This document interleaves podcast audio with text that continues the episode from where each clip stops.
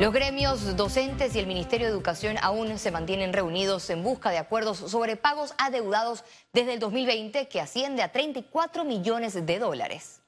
En el encuentro, las autoridades del Ministerio de Educación presentó algunas propuestas y contrapropuestas y los docentes mantienen su posición de un solo pago. Es importante destacar que durante esta semana los docentes han mantenido diversas mesas generales en diferentes regiones del país.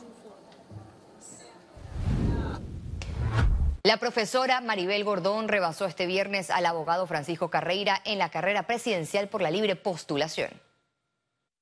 Esta es la lista oficial del Tribunal Electoral que plasma que en efecto Maribel Gordón se queda por el momento en la tercera posición de los llamados independientes, dejando en el cuarto lugar a Francisco Carreira. A nosotros nos han respaldado diversos sectores de la sociedad panameña. Es ese sector del trabajador humilde, honesto, es ese sector de los profesionales que demandan que sea decente este país, que se corrija y que se permita la vida digna. Desde el Tribunal Electoral, Gordón denunció inconsistencias en el proceso de recolección de firmas. En los últimos días, sin embargo, esto se ha profundizado.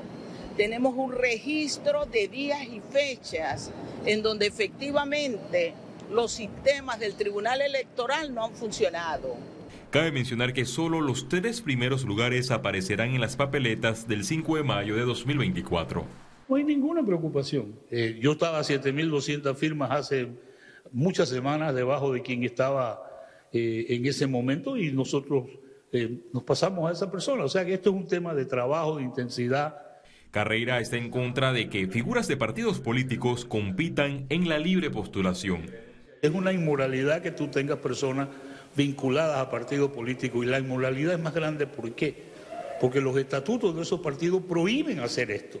El 31 de julio finaliza el proceso de recolección de firmas. Félix Antonio Chávez, Econius.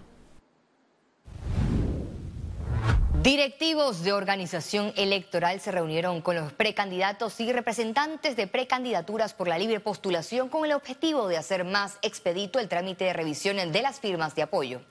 En el encuentro participaron los directores de auditoría interna y asesoría legal para resolver las consultas de los participantes. Los precandidatos recibieron copia del borrador con las modificaciones para su revisión y presentación de propuestas de mejoras al documento. A pesar de la operación a la que se sometió el expresidente Ricardo Martinelli, fuentes del órgano judicial aseguraron que la audiencia del caso New Business no se suspenderá. Martinelli, junto a 19 personas imputadas por blanqueo de capitales, deberá comparecer al juicio que se desarrollará en el juzgado tercero liquidador de causas penales el próximo 23 de mayo. Recientemente el exmandatario sufrió un revés luego que se rechazara de plano una advertencia de inconstitucionalidad. El ministro de Seguridad, Juan Pino, aseguró que el flujo de migrantes por el Darién no ha disminuido, contradiciendo las declaraciones de la canciller de la República, Yanaina Tehuaney. Una disminución como tal no la tenemos. Tenemos 157 mil migrantes que nosotros hemos contabilizado este año. Anoche nada más entraron 1.340 exactamente migrantes. Y dando seguimiento al caso de la niña panameña que murió en el centro de custodia de la patrulla fronteriza de los Estados Unidos, la directora de Migración explicó que Panamá no fue notificada. Hemos sabido que como están los padres presentes, eh, nosotros eh, no fuimos notificados, ni siquiera nuestro embajador fue notificado porque estaban los padres con la menor. Al aparentemente ella sufría de algún tipo de enfermedad y estaba con padecimiento y lamentablemente cuando llegó a las autoridades ya era demasiado tarde.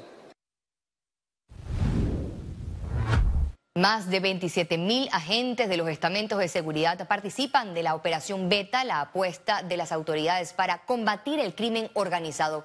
La operación Beta se desarrollará hasta octubre de 2023. El ministro de Seguridad, Juan Pino, reveló que en el primer día se realizaron 90 allanamientos a nivel nacional.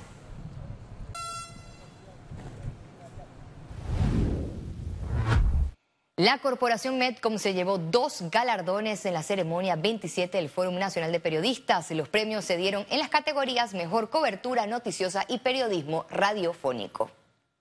Nuestra compañera Milagros Córdoba de Telemetro Reporta destacó con el reportaje Migrantes siguen cruzando la selva de Darién en busca de su sueño. Diana Rodríguez de RPC Radio se llevó el premio Fernando Eleta. Felicidades por su reconocimiento.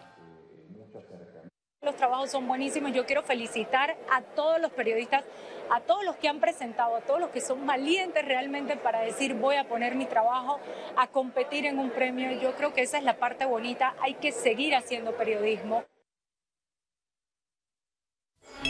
Economía. Panamá es un destino atractivo para la instalación de empresas con gestión regional. Apuestan por el régimen SEM para atraer mayor inversión extranjera que genere empleos en el país. En lo que va del 2023, la Dirección de Sedes de Empresas Multinacionales aprobó seis nuevas licencias a compañías de Estados Unidos, España y Liberia para instalarse en Panamá bajo el régimen SEM. Las empresas son de las industrias de telecomunicaciones, construcción, energía, petróleo, ropa y calzado. Lo que es la inversión, digamos, comparado con el año pasado, pues ya vamos casi logrando la meta, estamos en un 66.5%. Así que esperamos cerrar el año con mayor inversión que aquellas del año 2022. Estamos pensando que vamos a estar por encima de los 21 millones de dólares en, inversión. Adicional a eso, pues la creación de nuevas plazas de trabajo Actualmente en el país hay 189 compañías bajo este régimen que les permite acceder a incentivos fiscales, migratorios y aduaneros es importante que la empresa tenga una casa matriz o que tenga un holding y de servicios y tenga subsidiarias.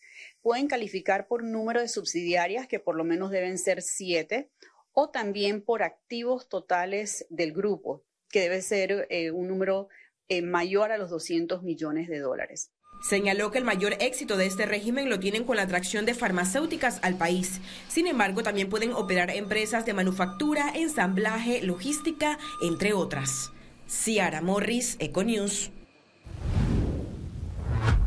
Empresarios consideran que este gobierno no tiene la disposición de discutir y solucionar la situación de la caja de seguro social.